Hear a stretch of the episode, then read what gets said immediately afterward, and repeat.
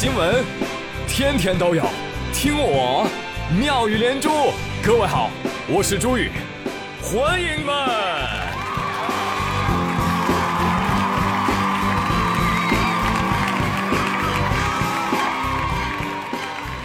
哎，谢谢谢谢谢谢各位的收听。今天我看到有一家啤酒经销商，在他们家门口贴了一个重要通知。我看哟，通知。由于天气开始炎热，用水量会剧增，很多城市淡水资源已经亮起了红灯。希望各位市民节约用水，能喝酒就不要喝水，把水啊留给还不能喝酒的孩子们。将爱心传递下去。来买酒请联系我。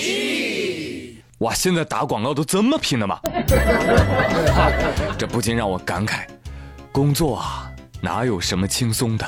其实大家上班都一样累，不同的是大家挣的都比你多。你多，Sorry，有钱就是可以为所欲为。此话怎讲呢？因为今天又看到另外一张在互联网上很火的照片，贴在某小区电梯里的一张纸，纸上写着“苏 D 五二”的车主，您车学的真好哈。旁边的车位也是您家的吗？请勿占用别人家的车位。很快，下面附上了苏 D 五 的车主的一张纸。邻居你好，非常的抱歉，车停歪了，让你感觉到非常的不舒服。但是不好意思，旁边的车位也是我的，就是因为学的不好，所以才要更大一点的空间。如果您不相信那是我的车位的话，可以致电物业咨询。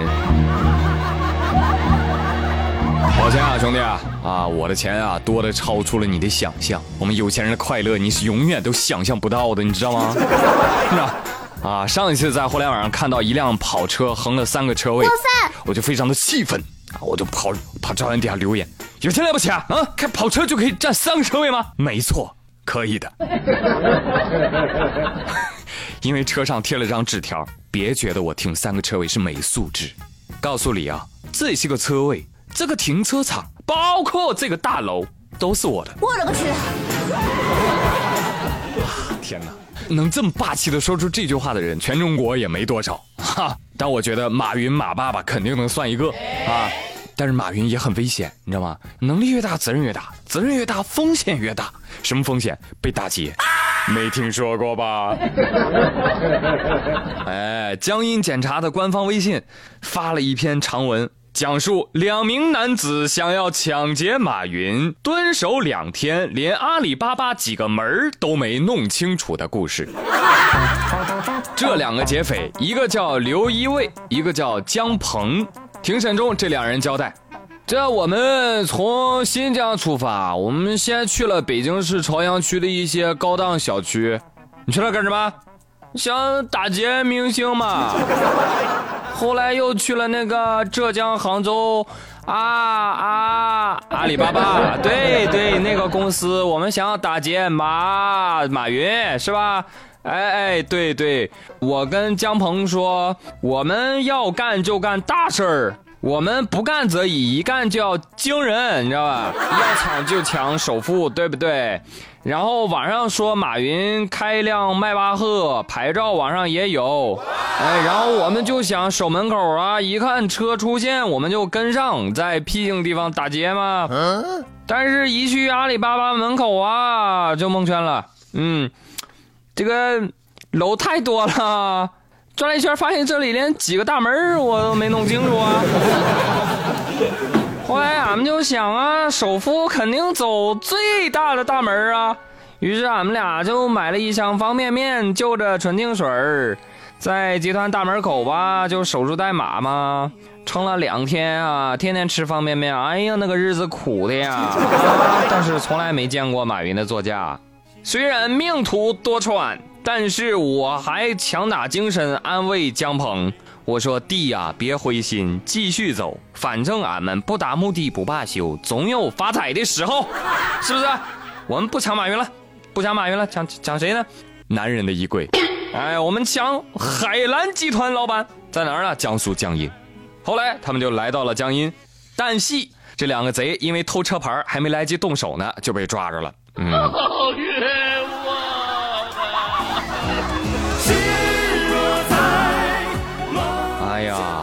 来来来，站站好啊！呃，刘一位、姜鹏是吧？呃，就你们俩还想打劫马云呢？马云武功有多高，你不知道啊？